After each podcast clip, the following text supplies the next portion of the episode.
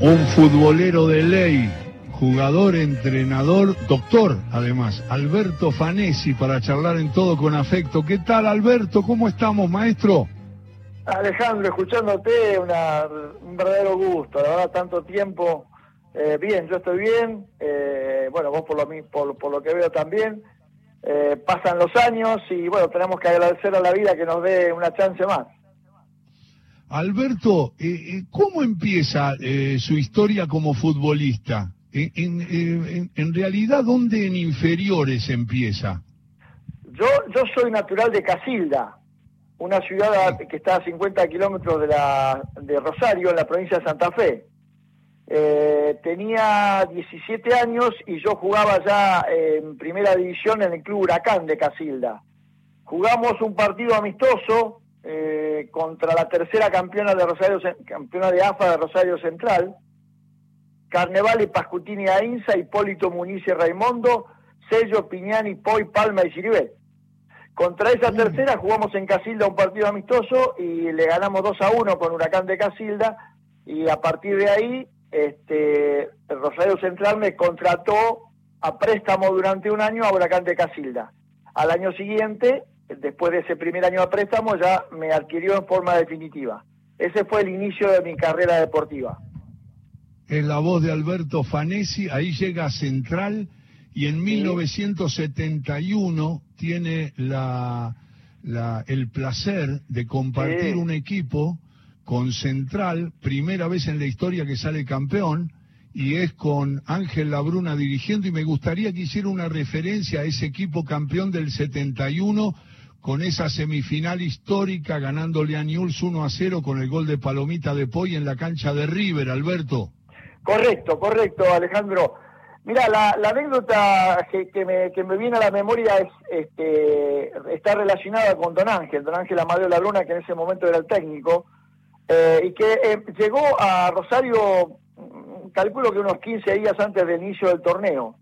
Y además de su capacidad como entrenador, él tenía una, una concepción humana del plantel muy importante. Entonces nos nucleó a los cuatro o cinco que según él veían que, que, actuábamos como, como conductores del plantel, eh, proyectando un partido que venía para él muy importante, que creo que era en la cuarta o quinta fecha con News, en la cancha de News.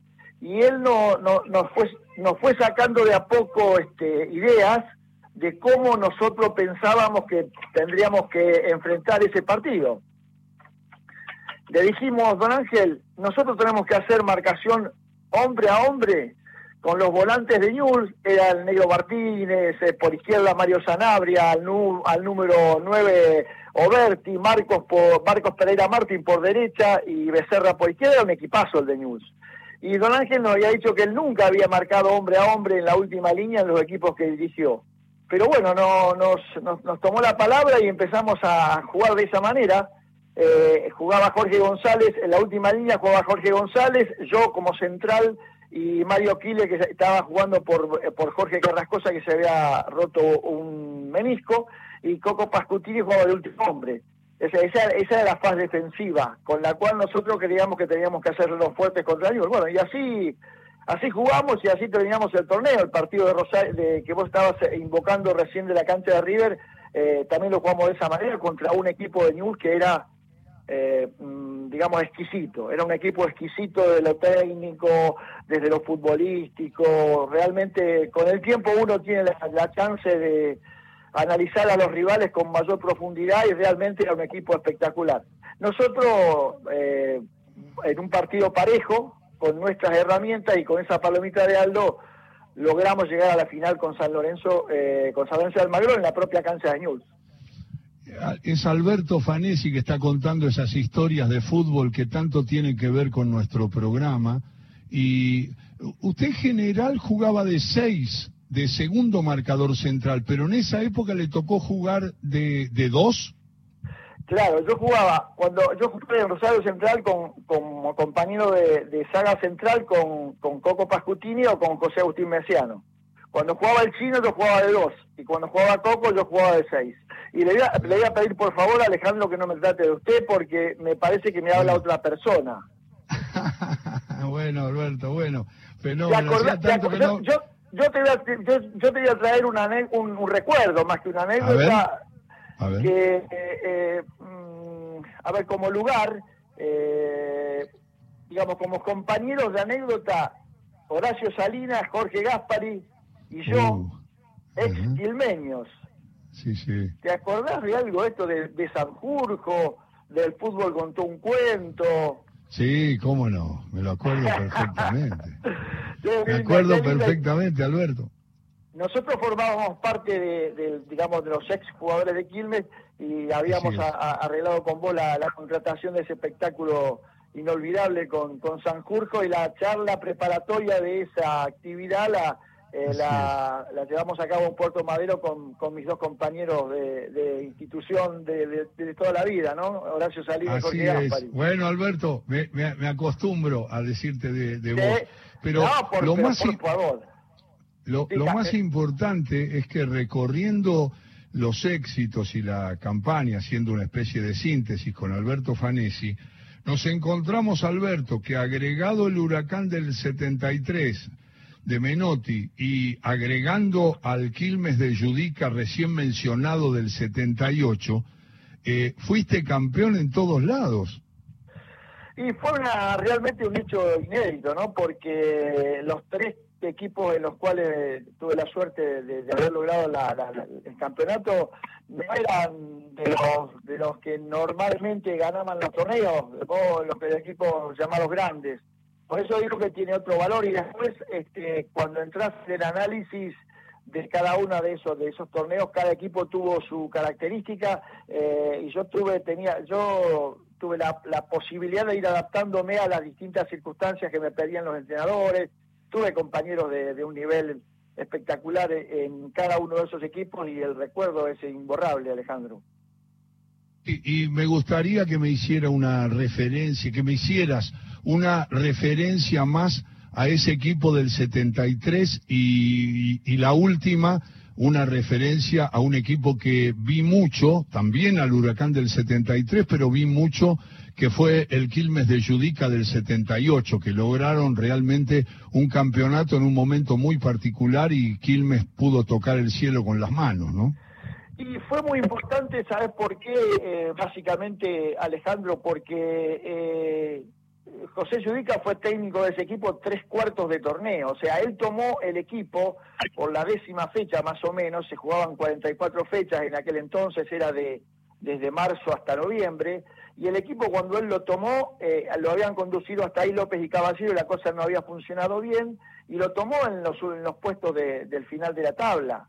O sea que tuvo menos cantidad de partidos para lograr lo que fue una proeza, porque eh, estamos hablando de Quilmes, de, Quilmes, un equipo que peleaba contra, contra el Boca de Lorenzo, otro equipo de un, de un nivel y de una posibilidad económica eh, que le permitía a su vez tener planteles muy, muy jugosos, muy sustentables. Nosotros estábamos con lo justo, pero siempre digo lo mismo, ¿no? Yo creo que el hacedor de ese torneo se, tiene nombre y apellido y es José Judica. Sí, verdaderamente. En esas menciones a los equipos campeones está una trayectoria, Alberto, que después generó eh, el, entrenador.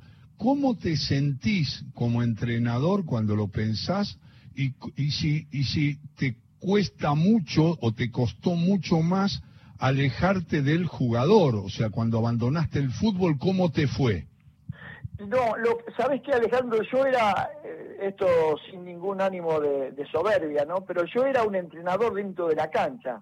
A mí los técnicos me, conferían la posibilidad de conducir eh, variantes en el juego, eh, ataquemos, presionemos, retrocedamos, dejamos que jueguen, porque ellos veían que, que yo leía, o sea, más allá, todo futbolista profesional tiene condiciones individuales desde lo físico y de lo técnico que permiten serlo.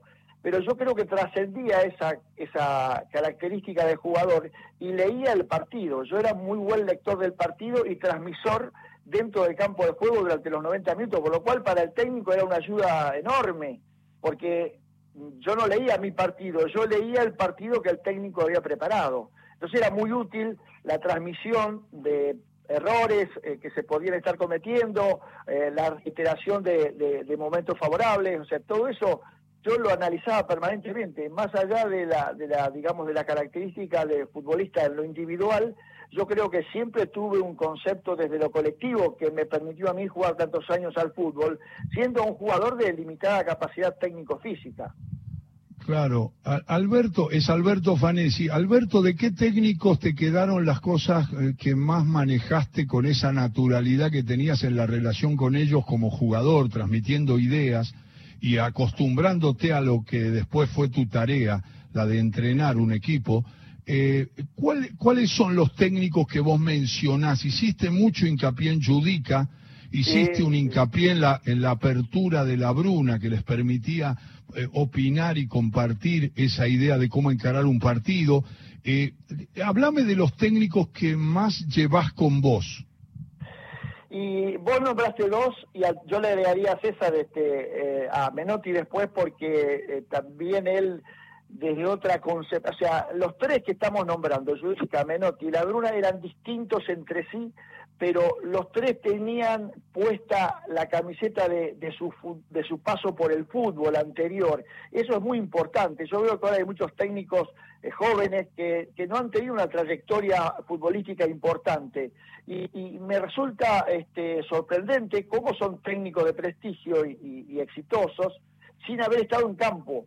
Yo creo que los tres que estamos mencionando, eh, a, su, a su visión particular del juego, le agregaban la eh, experiencia que le había dado tantos años de fútbol en primera división. Entonces, cada cual con enfoques diferentes le sabía llegar al jugador de una manera tal que sacaba de ese jugador lo que él quería, que creo que es el secreto del técnico, ¿no? Encontrar la forma la, la, la, forma de llegar, vos te imaginás que en cada plantel tenés 28, 30 futbolistas y no todos la, forma de llegar es la misma. Es decir, el mano a mano con cada futbolista para que el futbolista le dé al técnico lo que pretende no es fácil. Entonces estos técnicos lo que tenían eran la virtud de haberse transformado rápido desde la cancha como actores en técnicos y entonces de esa experiencia lograban en el mano a mano con cada futbolista lo mejor de cada uno.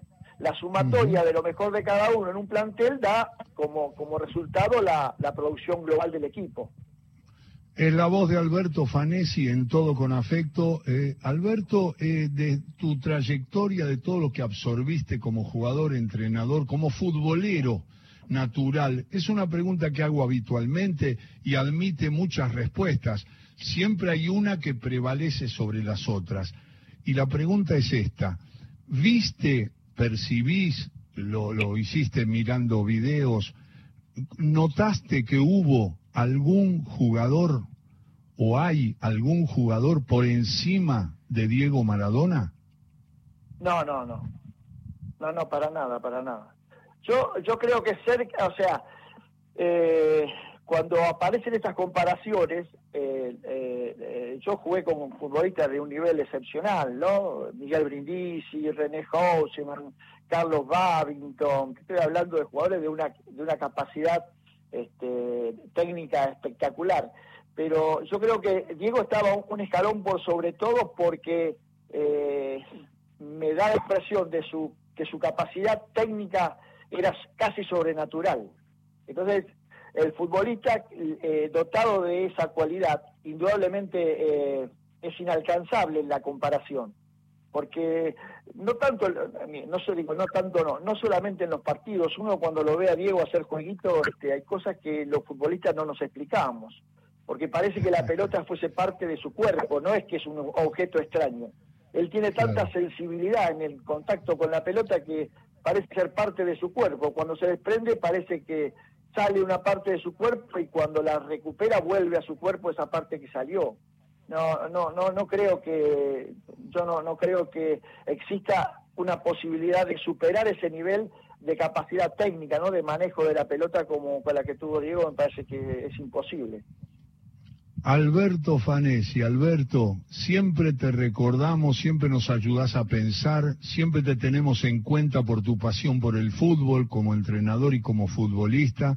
Y acá en nuestro espacio, ahora en Radio Nacional, nunca olvidamos a los futbolistas que fueron enriqueciendo y dando debate abierto a todas las ideas que caben en el fútbol, que es nuestra pasión.